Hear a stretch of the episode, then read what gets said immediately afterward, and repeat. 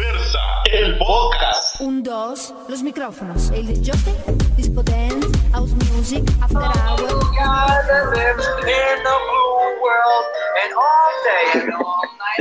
Ya pasó el Pride, pero igual sigo en modo Pride porque, porque sí va mucha. Hola, ¿qué tal? Buenas noches, ¿cómo están? Les doy la bienvenida una vez más a este espacio de podcast que se llama Entre Sexo e Identidad. Mi nombre es Gabriel Matías y qué gustazo, qué gustazo que estemos aquí otra vez, un viernes más, en este espacio. Qué bonito que estén aquí. Muchísimas gracias por sintonizar. ¿Y cómo están? ¿Cómo están en esta noche? ¿Cómo están en estos días que al parecer son entre verano e invierno? Porque ayer y anteayer llovió y ahorita es como que regresamos a marzo, a mucha. Pues bueno, el día de hoy les tengo un, un tema así súper genial. A mí, a mí me gustan estos temas y, y creo que tengo la oportunidad y el honor de, de estar yo en primera fila en, en, lo que yo quería escuchar cuando, cuando estaba iniciando en el camino de la diversidad, cuando estaba iniciando transición, ¿va? Entonces son, son esas cosas que, que al platicarlas se vuelven bien bonitas y al platicarlas uno sabe que no está solo. Pues el día de hoy, este, nuestro tema se llama el diálogo interior, que se trata de todas esas cosas que uno llega a internalizar. Vean, quiera que no, para las personas de la diversidad, este, nacimos en un mundo en el que no nos daba la bienvenida, podríamos decir, aunque eso también he aprendido que es algo que, que uno llegó a, a, internalizar y es un diálogo interno que uno sigue teniendo y te afecta en la vida. Pero son todas esas cosas que a uno le dijeron, todas esas cosas que vemos en la tele, todas esas cosas que vemos en comentarios, que vemos en, en todos lados y que, que a uno le afectan, ¿va? Que, que decís, o sea, llegas a, a decir, ah, madre, y si, si sí va, y si tienen razón y toda esta cosa. Por ejemplo, este, yo, yo puedo hablar de, de mi experiencia, que, que, al final es la única de la que puedo hablar, ¿va? pero creo que, que varias personas se pueden identificar. A mí me pegaba mucho cada vez que leía comentarios o que veía que, que la transexualidad era una enfermedad. Y ese era un tema que me llegó a tirar al piso eh, con el tema de la incomodidad, el tema de, de, sentirte como muy mal y después al escuchar todas estas cosas, al escuchar a las personas y que dijeran que, que era una enfermedad, a mí me pegaba y me enojaba y me pegaba un montón, hasta que de repente me di cuenta que la forma en la que a uno le enseñaron las cosas tal vez no era, no digo que la correcta siquiera, sino que no es la única, ¿va?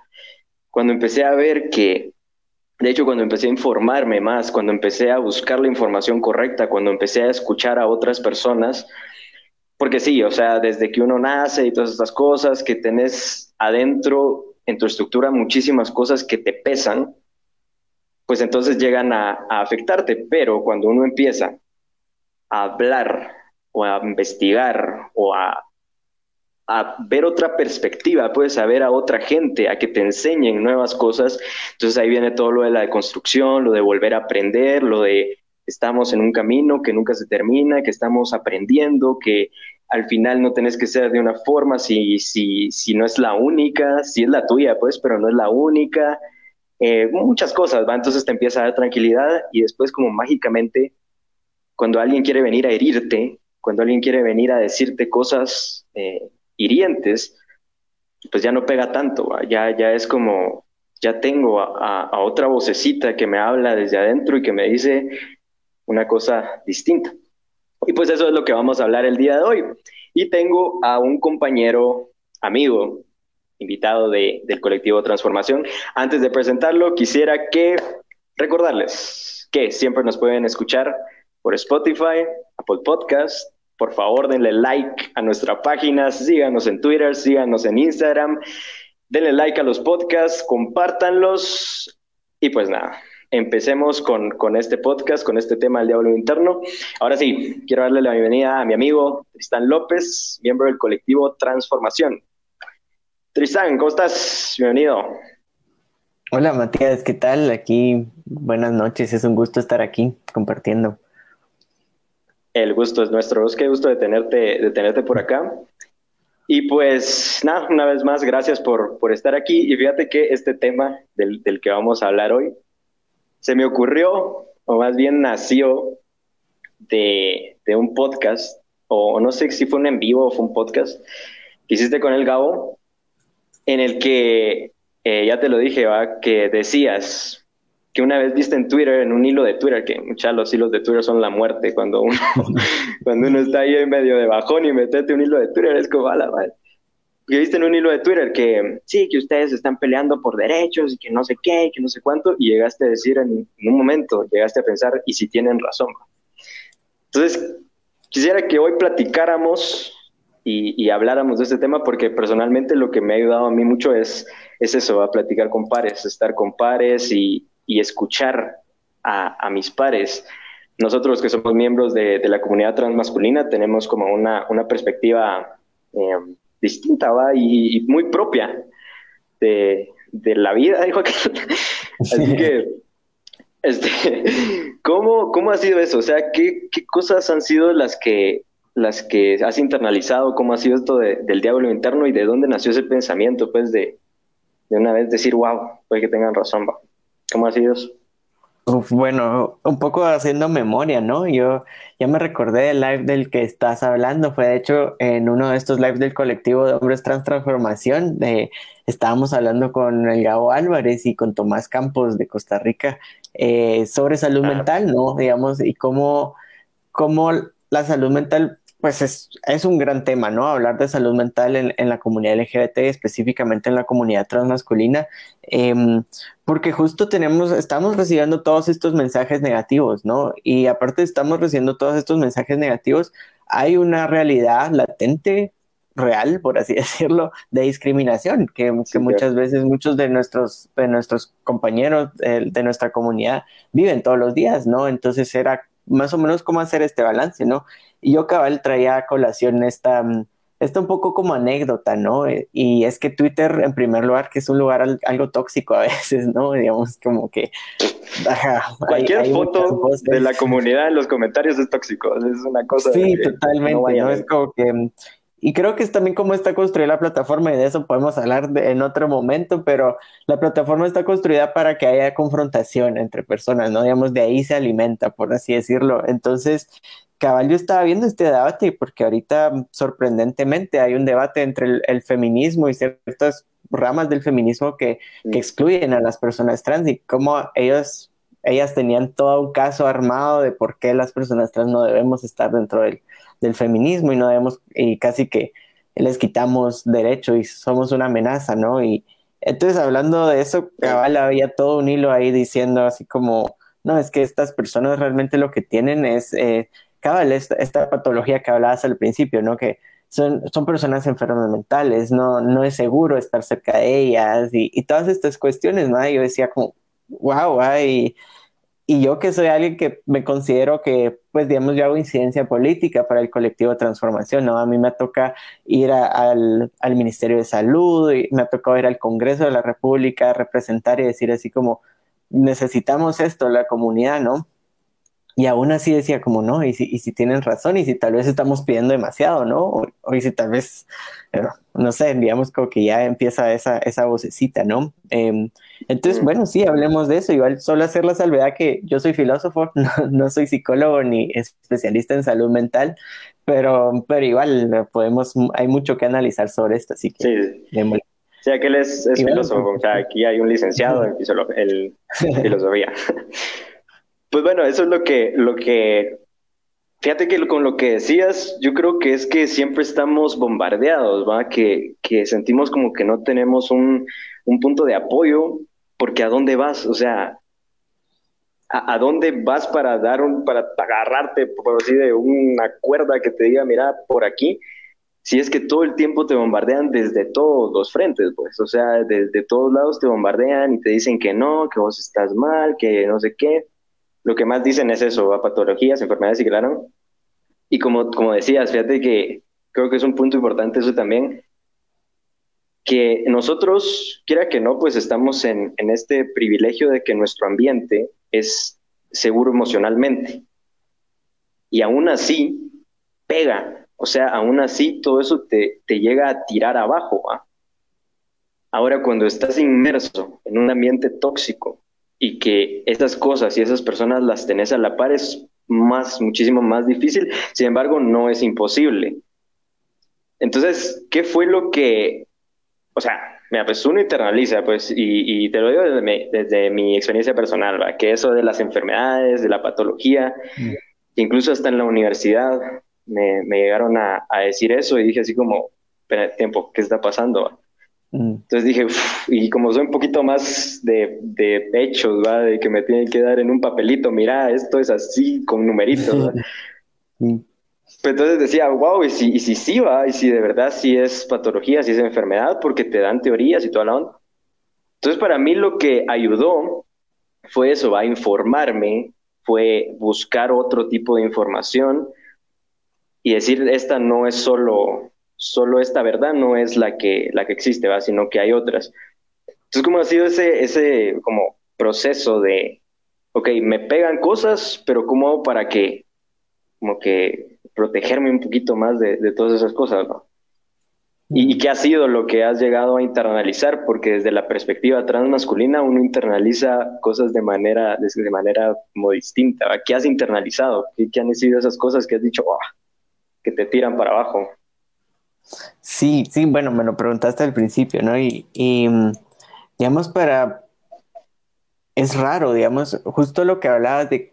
Son cosas que uno internaliza mucho, mucho, mucho y que incluso llegan a, pues casi que a guiar tu vida si uno no las sana y uno no las empieza a ser conscientes, ¿no? Yo recuerdo, y de hecho a veces todavía me pasa, ¿no? Yo, yo tiendo mucho a sobreexplotarme en el trabajo y a, digamos, como que buscar ser excelente en todo y hacer como a veces como muy, muy disciplinado, que puede ser positivo, pero también puede ser un poco como autocastigo, ¿no? Y un poquito desde esta idea de, bueno, es que las personas trans todas son, no sé, digamos, todas son unos vagos o, de cierta manera no van a llegar lejos. Sí, tenía como que esta idea de que las mm. personas, yo, pues uno no ve a personas trans profesionales, uno, uno no ve a personas trans en puestos técnicos y de responsabilidad o puestos políticos. Entonces uno de cierta forma uno se queda con eso, ¿no? De, bueno, las personas trans no, no estamos, no existimos, no vamos a llegar muy lejos y... Eso es lo que Ajá, y uno, uno no va a llegar lejos, de parte hay un lugar específico en esta sociedad que es un poquito al margen, ¿no? Para las personas trans, ¿no? Digamos, como que así, ese es el mensaje que le dan a uno. Entonces, yo creo que por eso a veces tenía una relación bastante mm, autodestructiva con el trabajo o con los estudios, por ejemplo, que, que sí era mucho de, pues, llegar a ponerme en estas situaciones que, pues, que quieren, pues, digamos que a, mí hasta me dio gastritis, por ejemplo, digamos, para ponerlo en, términos bien concretos, ¿no? En, términos de hasta dónde te puede llevar esta como desconexión, ¿no? Em, y así, ¿no? También creo que en, yo que también trabajo en temas políticos, hay, una, un mensaje constante de que las personas trans, de cierta forma, no, no merecemos derechos, digamos. Hay cuestiones muy básicas como el derecho a la identidad de género, el derecho a la salud, que se, se ponen en discusión, digamos, hay, hay, un, hay un ambiente propicio para discutir cuestiones tan básicas como la dignidad humana de las personas trans, ¿no? Y esa ni siquiera debería ser la discusión, ¿no? No debería ponerse en duda nuestra dignidad y nuestra humanidad, ¿no? Entonces yo creo que también desde el ámbito político uno recibe estos mensajes, ¿no? Sobre todo desde el ámbito político, porque eh, vemos que hay, hay, hay políticos hablando de todo esto y que hablando de de que son ideologías. Sí, que te piden como... que bueno, eso es lo que uno ve, o sea, eso con lo que, con lo que uno te bombardean todo el tiempo. Entonces es sencillo, o sea, con lo que hablabas, que a veces no, no hay personas trans eh, profesionales, quizá no las vemos, pero hay otro punto muy importante y es que no, ¿cómo, cómo te lo digo? Primero tenés que como que pelear contigo mismo, algo así, hay todo un proceso mm. que te lleva energía, que te lleva trabajo, que te lleva enfoque mental, que te lleva a tener primero que pararte, ¿sí? Y después ir y afrontar tu día, ¿va? Entonces son, son todas esas cosas que, que a veces te hacen como, ¿ya? Y aparte que esa es la idea que, que uno internaliza también de que no, si al final no, pues no hay nadie, no, no vamos a poder lograr, no, yo por, mm ser como soy, ser quien soy, nunca me van a dar un, trabajo. E incluso va que los títulos salen con, con, con, pronombre femenino y es así como a la madre. Pero a lo que vamos es que es eso, lo que, el mensaje que uno está captando todo el tiempo. Entonces, quitar ese mensaje cuesta, porque ¿y cómo le haces si no hay otro lugar a donde ver, va? Entonces, eso es lo que te empieza a tirar para abajo y, son cosas que, que, son pesadas para la emoción, o sea, para el nivel emocional de la persona, que, como te digo, uno primero tiene que pelear contra algo ahí, después salir a, hacer su día, ¿va? Y también que uno está súper bombardeado, que las cosas que uno ve, por ejemplo, algo que, que hice, porque hubo un momento en el que estaba muy mal, sí que era así como a la madre, va. Eh, no, de verdad no hay esperanza en, en este mundo para mí. Entonces lo que hice fue empezar a desintoxicarme de todas esas cosas. O sea, empecé a, dejar de ver comentarios que uno no sé por qué tiene la, la, la maña, pues, de siempre que hay un video, ir a los comentarios, vamos, ajá, el borbo de, decir a ver quién va a decir y quién no. Pues eso de empezar a desintoxicar de todo eso, empezar a ver personas que, porque a veces, va, también hay videos como de los, los amarillitas, amarillistas que dicen, no, que yo antes era eh, homosexual, pero ahora me convertía y al final no era. Yo antes era trans, pero no, al final me di cuenta, vaya bien, eso es cierto, que no sé qué, que no sé cuánto. Eso alimenta, mucha, alimenta lo que uno ya trae dentro, entonces un poco desintoxicar de ahí. Ok, has internalizado, hemos internalizado muchas cosas. ¿Cuáles han sido las herramientas que has utilizado para empezar un poco a, a, a no dejar que te pegue mucho eso, o sea, a veces juntarse con las personas correctas es, la clave también. Eh, dejar de prestar atención a, muchas cosas que, a uno le duelen y que al final es lo que uno conoce. O sea, lo que uno conoce es, a mí me van a tratar mal, a mí me van a decir que estoy mal, a mí me van a rechazar, a mí todo eso. Y a decir, quizá, bueno, quizás sí, soy una persona digna. Y ese es el, eso es lo, lo, lo magnífico de esto en, un nivel muy malo, que uno empieza a decir, wow, entonces sí puedo ser una persona digna, o sea, ¿dónde estaba yo antes con todo lo que me habían dicho? Entonces, ¿cuáles han sido esas herramientas que, has utilizado? bueno, es un montón, ¿no? Yo creo que mm, digamos, estas son rutas mentales, digamos, hay que partir de la idea de que la sociedad en la que vivimos es transfóbica, ¿no? Y es LGBTI fóbica. y mm, entonces hay que hacer, digamos, todas estas herramientas de cierta forma también, y esto, esto lo digo con mucho cuidado, también de cierta forma nos, nos fueron útiles en algún momento, digamos, como de la misma forma a la que una persona viene y, y por algún por algún motivo dicen, yo no voy a entrar a este lugar porque me da miedo, digamos, el miedo es una emoción que puede estarte protegiendo, ¿no? El miedo nos protege al cruzar la calle, el miedo nos protege eh, ante personas que son potenciales. Es muy lógica, lamentablemente. Sí, digamos, yo, yo creo que, hay que, no somos bienvenidos, ¿no? Ajá, yo, yo creo que hay un, hay un estado constante de alerta, ¿no? Y, y eh, de cierta forma puede, puede estar tratando de protegernos. Yo creo que tampoco hay que decir como, hey, no, si sentís transfobia internalizada, mm, todo mal contigo, sino que bueno, hay que, hay que empezar a digerir la emoción. bueno, es, es como, por ejemplo, y hablando otra vez de cosas concretas, el tema de los baños, ¿no? Digamos, a mí, yo ya tengo una expresión de género bastante masculina, bastante masculinizada, eh, a mí me da miedo ir al baño todavía.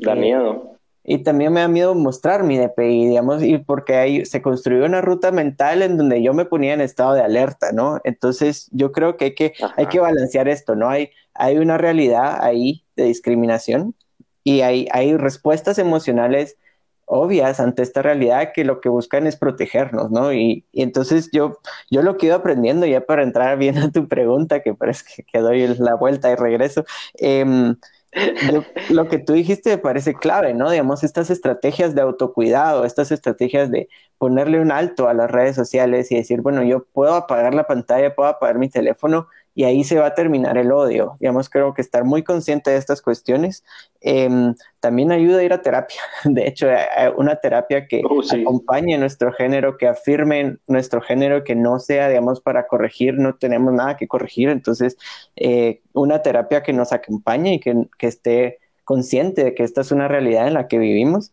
Em, y también, y esto realmente creo que es el mensaje que quiero dar hoy, es, em, eh, digamos, hay, unas, hay cuestiones personales que uno puede hacer ante una realidad, pero yo quiero que por lo menos personalmente, para mí, el proceso más sanador que ha sido, eh, ha sido ayudar a los demás y ser parte de una colectividad, ser parte de la comunidad, digamos, que a veces hay, hay disputa entre si somos una comunidad o no, y yo creo que más que si somos o no, yo creo que es...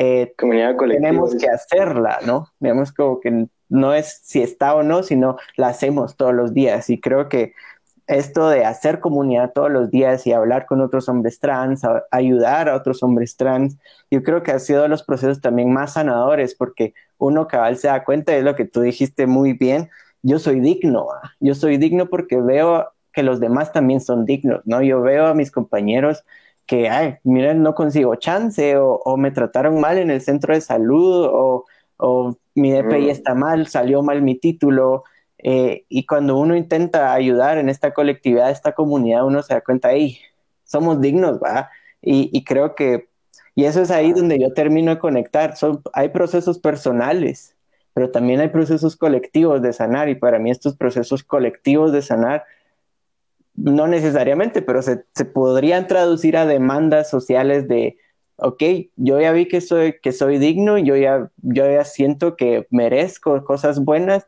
lo paso a mi comunidad y desde nuestra comunidad exigimos salud digna al ministerio, por ejemplo, o al gobierno. Entonces es como una escalada, ¿no? Y por eso para mí el, el concepto de orgullo, el concepto de pride es clave. Y es una emoción política, hablando política en un sentido bien amplio, es una emoción política muy fuerte porque nos dice, hey, somos dignos de la vida, de una buena vida, ¿no?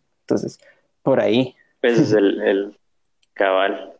Sí, de todo lo que, lo que, lo que has eh, comentado, es, es, cierto eso que, que, decís, va. No quiere decir que yo tengo esta, esta transfobia internalizada y esté mal. No, mucha, eso es algo que pasa por lógica, porque no estás en un lugar donde sos bienvenido, no estás en un lugar donde sos tratado bien, va. Por ejemplo, fíjate que eso de, de los miedos y de todas esas cosas se habla muy bien en un documento que, que me compartió Gabo, que él lo conoce muy bien, de los estresores de las minorías y es que uno siempre está a la expectativa de, del daño, uno siempre está a la expectativa de, de ese ataque violento. Entonces, eso es lo que uno ha, bueno, sigo ¿va? con el diálogo interno internaliza que a uno, a pesar de ya tener este, este aspecto, pues, lo que internalizas de lo que tenés eh, adentro, lo que, lo, la vocecita que te hables, tener cuidado en, en un baño, tener cuidado al dar tu, tu EPI. ¿Por qué? Porque han habido experiencias malas en el pasado y eso hace que a día de hoy tú tengas ese cuidado. Y lo que dice aquel también, ¿va? no quiere decir que entonces me, me, alejo del odio, no existe el odio, ta, ta, ta. No, o sea, es denuncio, es el lucho contra, contra esto, tengo mucho cuidado, pero también me cuido, también intento hacer algo para, para que esto se disminuya. Y lo que pasa es que este es un tema virgen, pues no hay, no hay un manual que te diga cómo hacer para que estos estresores ya no te estresen. Escrito mm. por eh, un, psicólogo trans, y Tristán López. pero sí, no existe, entonces quisiera que existiera, ¿va? pero no, porque todas las teorías y todos los manuales y todo eso ya que no están escritos por personas que no han vivido directamente la experiencia, entonces no tenemos dónde agarrarnos, y entonces por eso es lógico y es obvio. Pero lo que voy es que siempre existe la oportunidad, sí se puede, al menos desde uno, desde el interno, llegar a decir, calma, o sea, aquí no hay porque uno, no sé si te pasa, creo que sí, que siempre que vas por la calle o vas a algún lugar, siempre quiera que no estás viendo quién te puede atacar. Y la Mara está como, este quién es? No, no, no sé quién es, pero siempre estás con ese, porque es tu mismo miedo, ¿va? tu miedo te protege. Si algún día alguien me dice algo, yo respondo con esto, yo respondo con lo otro. Esas cosas, va a intentar como empezar a, calmar la mente y todo eso es bien importante. Así que pues... Eh, ¿Qué más? Eh, o sea, es que este tema es, así bastante largo. Me comentabas también que desde la incidencia política se ha intentado hacer muchas cosas, pero no se logran porque no hay, eh, ¿cómo se llama?, una base en lo que uno se puede agarrar. Vamos a empezar a leer comentarios, ya nos empezaron a entrar. Dice acá, Hofer, Hola, Hofer. Hofer me regaló mi cartelito.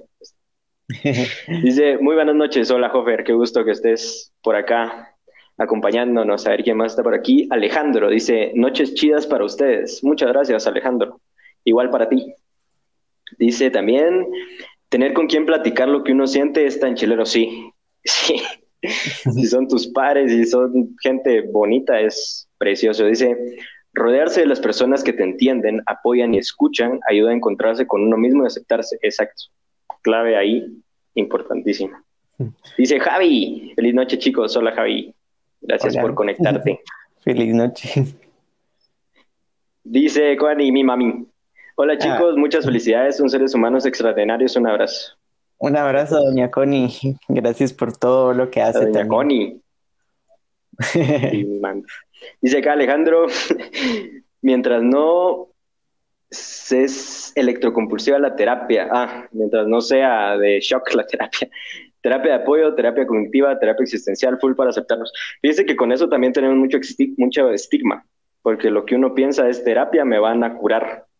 Eso no existe, eso no se puede. como si fuera más conservador, ajá. Hasta el más conservador te va a decir que no es posible. Dice Alex, los admiro, son seres humanos extraordinarios, mi amor por ustedes. Gracias, Alex, nuestro amor para ti. A ver si hay alguien más por ahí. A ver.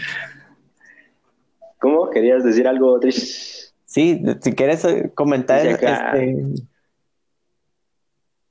Leemos este y después comentamos. Sí, dale, dale. Hofer, hace poco estuve pasando hablando, estuve hablando conmigo mismo de qué es lo que quiero y a qué quiero llegar. Tenemos que tener claras nuestras ideas y nuestras metas, alejar todo lo negativo y a veces nuestra propia familia es la que nos pone los obstáculos pero solo nosotros debemos elegir si afectan o no a nuestro ser. Es un proceso muy complejo, como decía al principio, ¿va? si lo tóxico está muy alrededor tuyo y es tu núcleo, es muy difícil, pero no es imposible para nada. ¿Qué querías decirnos, Trish? Sí, un poco en la línea del, último comentario, ¿no? Cómo uno tiene el, poder y la agencia para decir como ya no más de esto, ¿no? Y, y me ponía a pensar, por ejemplo, para, para los hombres trans y bueno, para muchas personas trans, pero eh, sobre todo hombres trans, es muy fácil pasar desapercibidos, ¿no? Y eso, y eso mm, no es malo. De hecho, yo, mm, yo creo que hay, hay hombres trans que no quieren que se sepan que son trans y es perfectamente válido y respetable. Mm, pero para mí también es una respuesta a este sistema, ¿no? Decir como, oye, es que qué rico que nadie te diga nada, qué rico que nadie sepa que sos trans y pasar desapercibido, ¿no? Em, pero también creo que puede haber, digamos, puede haber momentos en donde es muy restrictivo y uno está con esta ansiedad de que, hay que no se den cuenta, eh, eh, se me nota, no se me nota, eh, uno va a la clínica de salud y es así como, no quiero que se den cuenta, a pesar, digamos, creo que hay, hay situaciones que te ponen en mucho estrés y mucha carga, ¿no? Y, y creo que en, en, algunos puntos uno tiene que aprender también a soltar porque uno merece vivir tranquilo, básicamente, no por otra cosa, no porque uno tenga que ser visible y uno tenga, sino porque uno merece vivir tranquilo, ¿no? Entonces, hablando un poquito, cabal, de, de que esto también es transfobia internalizada, ¿no? También es transfobia internalizada pensar de que hay algo mal en, ser quienes somos y en ser visibles y que se me note que soy trans y que entonces tengo que ser bien macho y creo que lleva a conductas un poco tóxicas, de hecho decir como, no, yo tengo que ser el más macho, yo tengo que verme súper hombre y, eso también puede ser transfobia.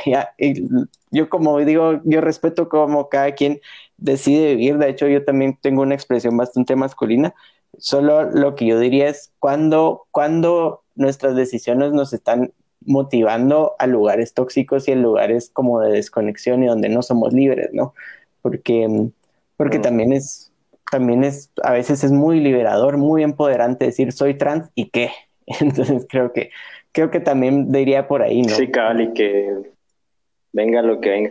Es cierto, fíjate, eh, con, con, ay, se iba a decir, se me fue, se me fue, iba a decir algo, se me fue. Era de, de la expresión este, se le ah, sí, ya. Ajá, que llega a ser pesado a veces también. Y es cierto, nosotros tenemos esta, esta ventaja, pues, que, que si nadie se, nadie se entera, nadie se da cuenta, pues nada que ver.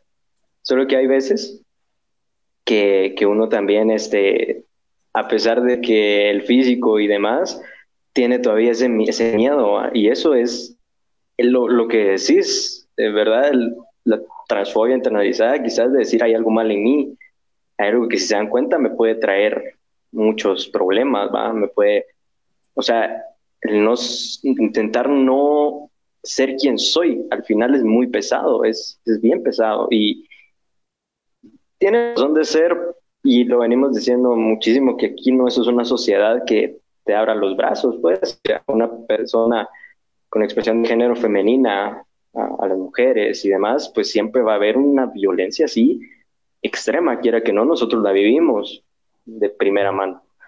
Y también sabemos lo que es eso, sabemos lo que es lo que se siente. Y pues es, es, es muy complicado todo eso. Y, o sea, es, es algo que se puede trabajar, a eso es lo que quiero llegar, que se puede trabajar, pero también tranquilo, porque es algo muy, muy, muy, tiene su razón de ser, pues, o sea, que yo me sienta mal conmigo mismo tiene su razón de ser, porque no, no vi a quien, o sea, una persona que, que, me enseñó que, que, estar, que estaba bien ser quien era, que al final, pues ni siquiera es trabajo de la gente, es, es más, no quiero que se escuche así como positivismo tóxico tampoco de, esta onda, de, ay, este, felicidad, no, sino que es como que cuando uno a veces se harta de, de eso, de ya mucho taladrarme la cabeza, ya mucho... Eh, decirme cosas malas, pues entonces puedes empezar a hacer un, un trabajo más interno, terapia, por favor, terapia, no, no le tenga miedo a la terapia, no, nada que ver lo que están pensando, sí, no, eso es otra cosa que no, como piensa eso, va, que, te van a curar, que no sé qué, pero bueno, en fin. Sí, hay, Cuestión que... también hay... sí. Sí, dime, Hay, hay, hay, muchos estigmas alrededor de la terapia y, y con fundamentada razón, ¿no? Yo creo que la terapia del siglo pasado se encargó sistemáticamente de patologizar nuestras identidades, ¿no? Y hay que ser también críticos de eso, pero también creo que hay procesos sanadores muy bonitos y, y como repito, digamos, ahorita que hablabas también me, me venía a la mente, ¿no? Eso, eso de, de esta obsesión por, por no parecer trans o pasar como persona cisgénero, ¿no? Y, y creo que esto también tiene que ver con, con, algo público en el sentido de que también como personas trans merecemos espacios de salud de reemplazo hormonal, por ejemplo, o de cirugía, si es, si es que queremos hacerlas, o digamos, creo que abordar esta conversación también desde la incidencia, por ejemplo, también nos lleva a pensar como, bueno, obviamente un chavito puede estarse sintiendo inseguro y puede estar, tener transfobia internalizada precisamente porque su cuerpo no está donde él quiere que esté, y eso es perfectamente válido, ¿no? Y es, digamos, a mí me pasó bastante, ¿no? Digamos como que yo decía así como, no, es que hasta a veces veo fotos y decía, no sé cómo salía a la calle, porque era como que... Sí, eso, es, ¿verdad? esta cosa de como que uno, digamos, estos procesos también para uno sentirse cómodo en, nuestro, en nuestros cuerpos, sentirnos bien en nuestros cuerpos, también deberían ser procesos ayudados por la sociedad, ¿no? Y a lo que hoy es, otra vez, repito, eh, que realmente para mí los procesos más sanadores son procesos que se traducen a una comunidad, a una colectividad que demanda sus derechos, ¿no? Y que tenemos claro, porque yo tengo claro que yo lo merezco, que merezco salud, también tengo claro cómo exigirla, por ejemplo, o, o de, digamos, no toparle a la gente como así, como así que no me vas a dar, no sé, un servicio médico, por ejemplo. Y ya sé que a veces es muy difícil porque hay desigualdades de poder y hay mucha violencia, pero pero creo que es como la roca fundacional para empezar a cambiar esta sociedad precisamente, ¿no? O sea, digamos, hay procesos individuales, pero también insisto en los procesos colectivos que se traduzcan a demandas por nuestros derechos humanos, ¿verdad? Sí, por la unidad, ¿no? sí, claro. es que todos somos súper súper distintos, pero, pero siempre logramos congeniar en algo, más de algo.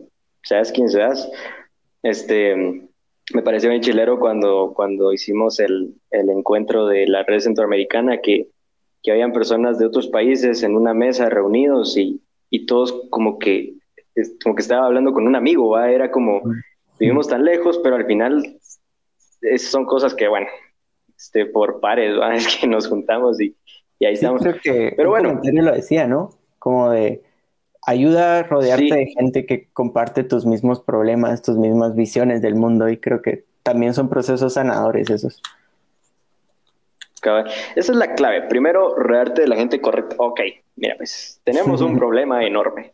El problema es que no somos bienvenidos en sociedad. O sea, si de momento decimos, miren, necesitamos ayuda, necesitamos esto y esto y esto por las razones científicas, tal, tal, tal, tal. Esto no es una enfermedad, esto tiene su razón de ser, se lo voy a explicar así, No, que no sé qué. Y la gente es muy cruel, la gente es infinitamente cruel. Yo no sé dónde sacan tanto odio esta gente, pero son los que están en el poder, va, y son la mayoría. Entonces, ahí es, es, es algo complicado. Entonces, ¿qué hacemos? Primero, rodearnos de la gente, de la gente correcta, ¿ok? Tengo mi círculo, tengo mi círculo de apoyo, ir a espacios seguros, ¿sí? Espacios donde te van a dar información correcta, este, hacerlo de la desintoxicación y empezar a trabajar en ti mismo, trabajar en ti mismo. Entonces, creo que al final cuando uno dice, o sea, no sé si soy yo, solo yo, que decían sanar y, y sanar, sanate a ti, sana tu corazón para que entonces ya no eh, pelees con, con, la gente, ¿va? Entonces decía, ah, va, entonces tengo que dejar que, que, hayan injusticias por todos lados, ¿va? O dejar que me pisoteen. Pero no, o sea, lo que me di cuenta es esto, que cuando uno empieza a trabajarse a sí mismo, cuando uno empieza a sanarse a sí mismo, pues de la manera en la que querrás verlo, desde la corriente y querrás verlo, pues entonces es eso, desde aquí ya tengo tranquilidad, entonces con esa tranquilidad voy y peleo por mis derechos, voy y, denuncio, voy y ta, ta, ta, ¿va? Pero la tranquilidad es para mí, o sea, el, sanar, el ya no tener este conflicto con, con, la gente y todo eso, pues es para mí, ¿va? Y volvemos al tema, ¿va? Que es empezar a hablarte bonito, empezar a hablarte bien, empezar a, a, a, escuchar qué, qué, te está diciendo esa vocecita que al final no es tuya, de dónde vino, vino de la casa, vino del colegio, que todos nos educaban, o la mayoría creo, en, en, en religión cristiana católica, que es una religión bien bonita, pero la gente se ha encargado de, o sea, a uno le dicen la palabra Dios y pensás en, el, en todo lo que se te viene encima, ¿va? Que, sí, que al infierno, que pecadores, que, la culpa. y los pastores, que, y la culpa, ajá, mm. y que no, que vos sos un pecador, lo que pasa es que no, que, ah, religión, de acuerdo.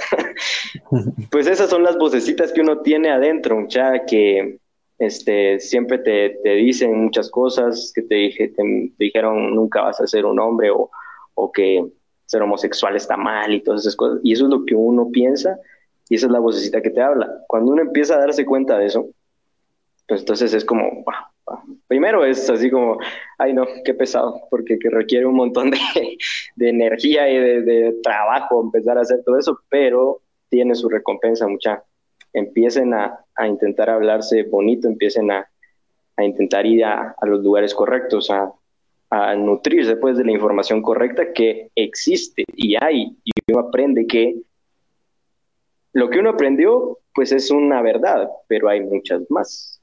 No es solo una única verdad la que existe. Entonces, pues no sé qué, qué más quisieras comentarnos, que creo que se nos está yendo un poco el tiempo siempre se me va rápido el tiempo. sí, pero, pero me encanta que sea así conciso. Eh. No, yo realmente estoy totalmente de acuerdo contigo, ¿no? Estos eh, son procesos muy personales, pero también colectivos y es de rodearse de la gente correcta y es de entrar a estos procesos de sanación y, y, y también es un poco empoderarse, ¿no? Y, y eso lo, lo digo así como, como yo jamás le echaría la culpa a alguien que, digamos, no es mi culpa si a mí me violentan, por ejemplo, pero yo sí puedo responder de cierta forma, no con violencia exactamente, pero digamos decir como, eh, a mí me ha tocado, por ejemplo, leer, leer temas de identidad de género, leer temas de psicología, hasta de genética, uno lee de todo y uno se le toca empoderarse y uno toca tener la información correcta para... esto va a pedir un tiempín que se nos está... Dale, dale. Seguir ahí, retener tu idea, retener tu idea. y seguimos. Dice aquí Gonzalo, feliz viernes, estoy feliz de verlos. Gracias Gonzalo por estar por acá. empezaron a entrar comentarios. Hola guapos, dice. Ah. Por favor que nos haces. Gracias Gonzalo. A ver quién más está por aquí. Tú reteneme la idea, no te me vayas. dice aquí Alejandro.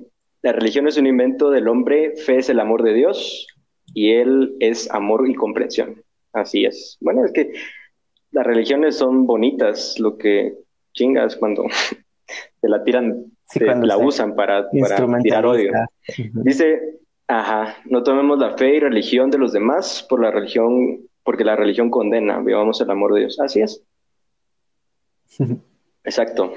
A ver si hay alguien aquí. Aquí dice Toreto. Toreto dice: Lo importante es amarse a sí mismo, aceptarse a sí mismo y rodearse de personas correctas. Exacto.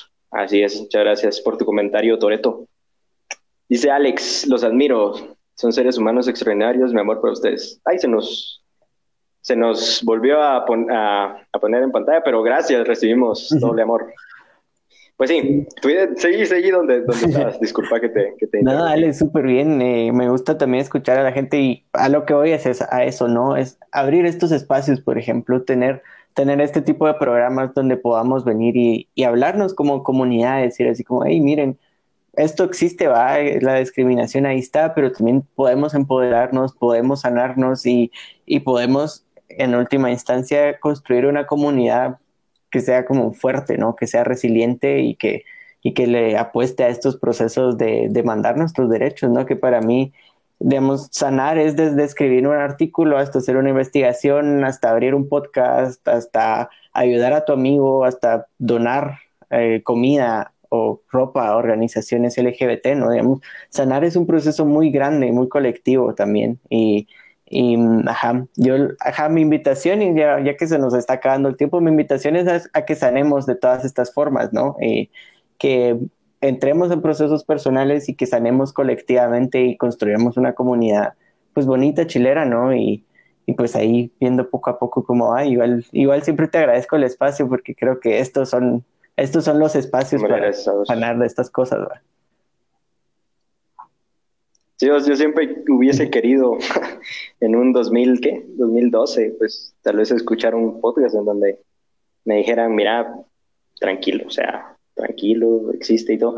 Y es un proceso, o sea, ahorita estamos, creo que yo, en un tiempo en donde es difícil para, para nosotros porque estamos iniciando, o sea, es como el primer cuentazo que se le da a esa pared que se tiene que ir derrumbando, como se fueron derrumbando muchísimas paredes van a lo largo de la historia. Y eso que decís es importantísimo, hacer colectivo, hacer como que unirnos, ¿sí?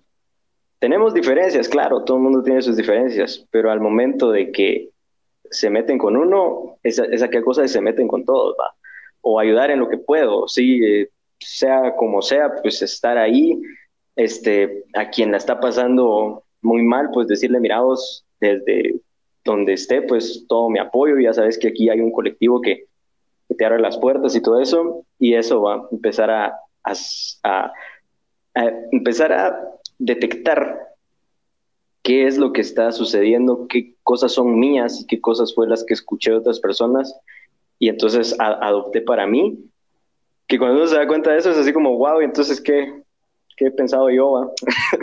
No, como, te decía, ¿no? Esto, esto puede empujarte hasta digamos, ser un adicto al trabajo y, autoflagelarte, digamos, son, son procesos que si uno no los hace consciente, uno lo, lo empujan a lugares, pues algo feos, ¿verdad? Que, ajá, de, no tanta paz. Sí, el, el autocastigo, ¿va? Como, es que ese es otro tema súper largo que, que tanto te han dicho que, que mereces lo peor, que al final te lo crees y y, lo buscas inconscientemente, ¿no? Igual hablando de relaciones de pareja. Creo que eso es algo. Es, un montón. Todo, todo. creo que ese es un tema que concierne a todas las letras de la diversidad. O sea, estamos en un momento de darnos cuenta de que todo eso está pasando y todos hemos sentido violencia a, a algún nivel, ¿va? Y pues no sé, o sea, empezar, lo importante es empezar, mucha, a, a darse cuenta de eso y empezar a, hacer las cosas. Eh, tampoco te vayas a, a, decir, oye, y si, hay algo mal conmigo, aunque, aunque tú estés ya en un proceso en el que estás tranquilo, estás bien, que, que uno a veces tiende a hacer eso. Estoy tranquilo, ¿qué está pasando? ¿Por qué? Uno está tan acostumbrado al caos que es como, wow. Pero bueno, para ir cerrando, al final espero que no nos hayamos desviado un poco el tema porque así somos, tendemos a desviarnos del tema, pero me parece que toda la información que, que nos aportaste es, es genial. Eh, espero tenerte muchas más veces por acá y hablar de muchos más temas porque son importantes y son necesarios. Así que quedémonos con eso, quedémonos con hacer colectivo, rodearnos de las personas correctas y empezar a hablarse bonito. ¿Qué quisieras agregar ya para, para terminar? Pues aparte de agradecerte, también eh, decirte que igual estoy a la orden, también para la gente que quiera buscarme, ahí estoy yo en Facebook y en esos lugares, y también está el colectivo, que es parte de, de empezar a sustituir estas voces feas por voces bonitas y voces que te dicen, hey, tú mereces salud, tú mereces trabajo, tú mereces educación. Y, y que sí, que esta invitación a, a que identifiquemos estas voces y, que las trascendamos y pues que estemos en lugares bonitos donde nos merecemos estar, que somos chileros, ¿va? y, y, eso va a agradecer. Y, existen esos lugares. Existen, ajá. Pues muchas gracias a vos.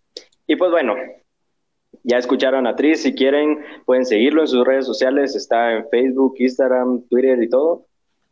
Y pues muchísimas gracias a ustedes por estarnos acompañando, muchísimas gracias por este espacio que nos brinda Revista Diversa, gracias a vos por estar aquí una vez más.